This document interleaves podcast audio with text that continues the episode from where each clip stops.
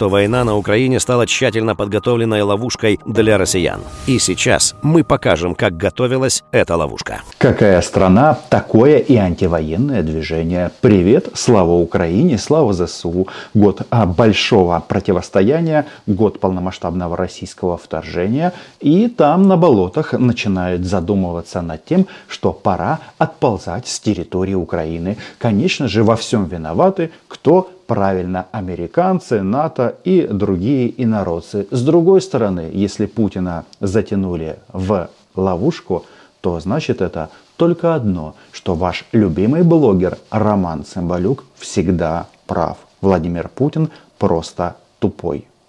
Человек, не способный проанализировать свои действия.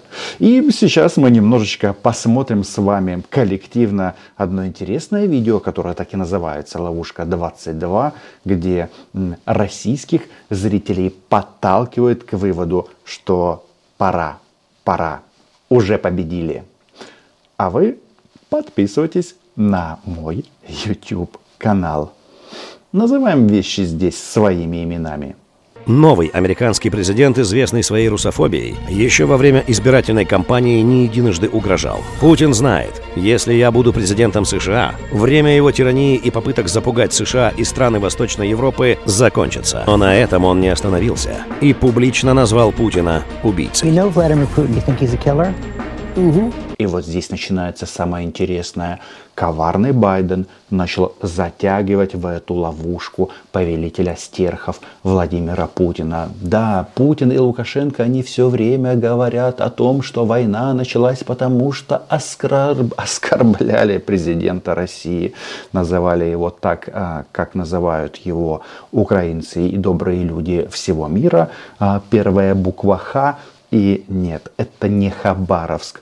Ну а Джозеф, он же все-таки человек опытный, называл его тем, кем он является убийцей. Во время разговора призвал искать компромиссы и даже предложил провести отдельный саммит между русскими и американцами. Запад начал все больше говорить о мирном процессе, но все это было типичным лицемерием. Авторы этого говна кино очень забавно интерпретируют усилия западной дипломатии не допустить войну. Вот говорят и саммит, и то, и все, и давайте поговорим, давайте жить дружно, нет войне, и вся, э, и все подобное. И в таком же духе, забегая вперед, я вам хочу сказать, если использовать вот эту логику, то коварный Запад начал затягивать в ловушку Россию еще в феврале 2014 года, когда Путин бросился на Украину и был временно оккупирован украинский Крым.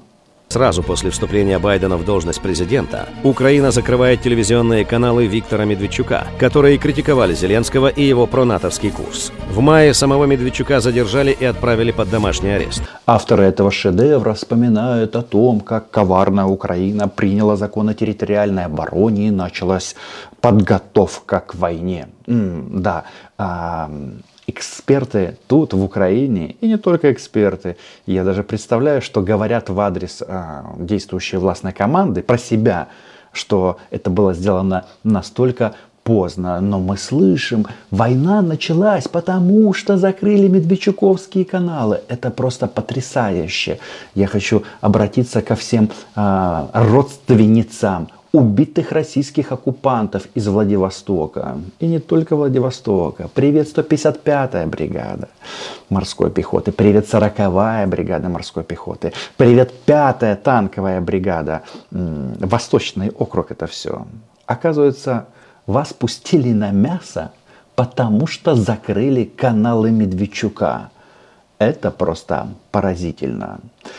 Да, для того, чтобы втянуть в ловушку Путина. В меру роста военной поддержки Украины менялась и риторика Запада. Если весной они хотели встречаться и договариваться, то осенью они заняли жесткую позицию ничего не менять. Когда Путин предложил обсудить гарантии безопасности России и остановить политику продвижения НАТО на восток, вместо предложения провести совместный саммит, как Байден делал это в апреле, Запад отверг рациональные предложения президента. Авторам фильма очень тяжело не называть Путина тупым. Ну, мы работаем в другой команде и назовем Путина тем, кем он является. Просто тупой правитель, которому залезали не только за задницу, но и мозг до того, что он принял такое решение.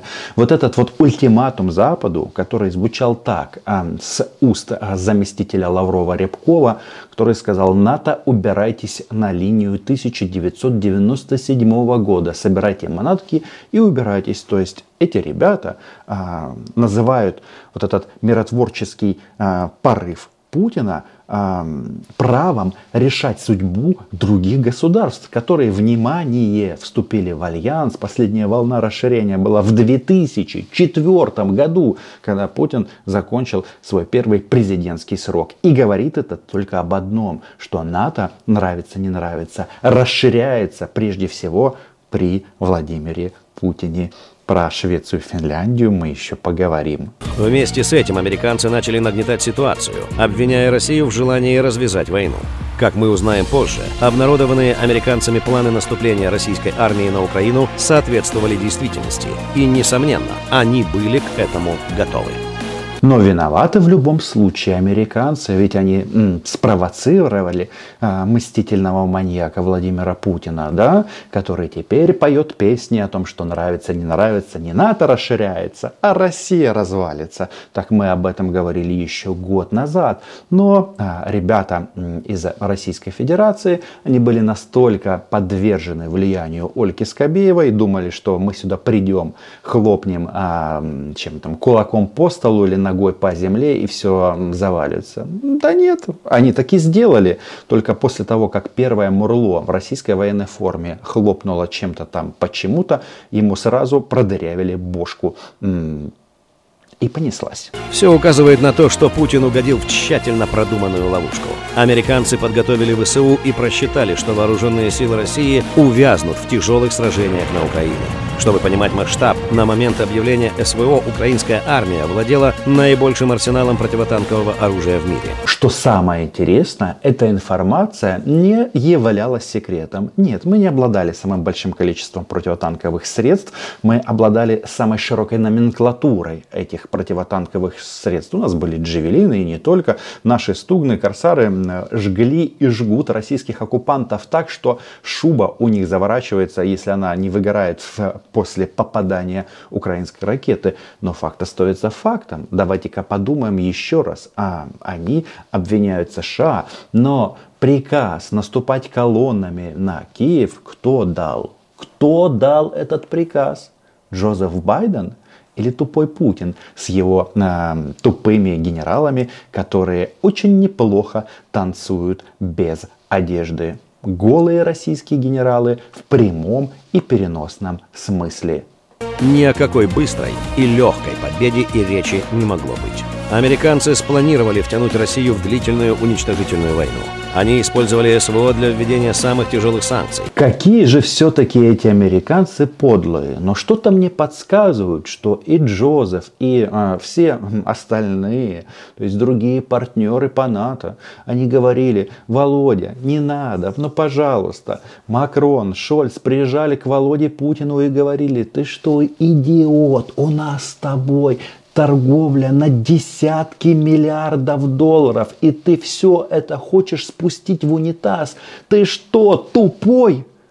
А российская пропаганда акцентировала внимание на том, что Путин унижает этих двух представителей западного мира, я говорю о Франции и Германии, а, рассадив их очень далеко за очень длинным столом, чтобы сразу было понятно, кто здесь главный.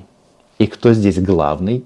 Заменили российский газ и нефть на свои. Увеличили продажи оружия союзникам и добились расширения НАТО на восток за счет Швеции и Финляндии.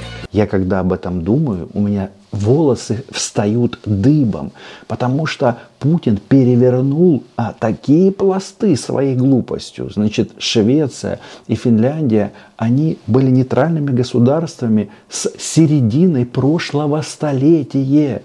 И рынок газа или поставки советского, потом российского газа в Европу, это все строилось еще 50 лет назад, с 70-х годов. Это все Владимир Путин обнулил. Это просто потрясающая, потрясающая, потрясающая тупость. Здесь стоит обратить внимание на то, что в похожую ловушку США попытались заманить Китай. В августе 2022 года спикер Сената США Нэнси Пелоси решила посетить Тайвань. И посетила, но Си Цзиньпинь не такой тупой, как Путин. Возможно, что он даже умный. И они эту историю просто спустили на тормозах и продолжают соперничать с Соединенными Штатами, а в войну не вступили. Для них важно торговать, а, а не убивать. Ну, по крайней мере, пока. И именно поэтому, я, кстати, думаю, никаких китайских мин а, на помощь российской, умирающей под угледаром армии, отправлено не будет. Нам часто повторяют, что у России не было выбора. Мы должны были отвечать на провокацию Запада. Тут сложно не согласиться. Но ответ мог быть совсем иным. Опций очень много. Кстати, в первой части этого кино они размышляют о том, что они победили. А знаете почему? Потому что нанесли Украине колоссальный экономический ущерб. Разрушили предприятия, разрушили, внимание, цитата из этого кино, 7 тысяч украинских домов. И поэтому все, а, военный потенциал Украины нарушен. Единственное, что я хочу сказать, ребята, там они и сумму ущерба тоже назвали. Так вот, товарищи россияне, если ваш президент тупой, то это надолго. То, что вы здесь разрушили, будет восстановлено за вас, за вас, за вас счет, за ваши деньги. И это очевидно. И если бы не было убито несколько десятков или сотен тысяч людей, то можно было бы сказать словами Задорнова, но тупые не американцы. Путин и российская политическая элита. Но вы не только тупые, вы своей жестокостью даже не представляете, что вы сделали. Значит, я, подводя итог первому году войны, могу сказать, что здесь создан такой национальный эпос. У нас каждый младенец теперь знать будет с молоком матери, что когда он подрастет и увидит российского оккупанта в прицел, он должен будет просто сделать вот это вот простое движение, потянуть за спусковой крючок. И Украина, конечно же, в историческом плане от всех этих событий, а, окончательно стала частью западного мира, как мы хотели – и она всегда была, есть и будет. Цена потрясающая. Она просто не укладывается в голове. Ну, таковы реалии. Почему бы не ограничиться воздушной атакой и ракетно-бомбовыми ударами? Возможно, СВО должно было иметь ограниченную зону Донбасса и Юга. Вполне вероятно, что демонстрация силы имела бы больший успех, чем реализация операции, в которой наши войска увязли на годы. Однако сегодня это уже не главные вопросы. Главный вопрос – что делать дальше? Я вам говорю, что авторы этого фильма, они считают Россию победителем. Ну, по крайней мере, победителем Украины.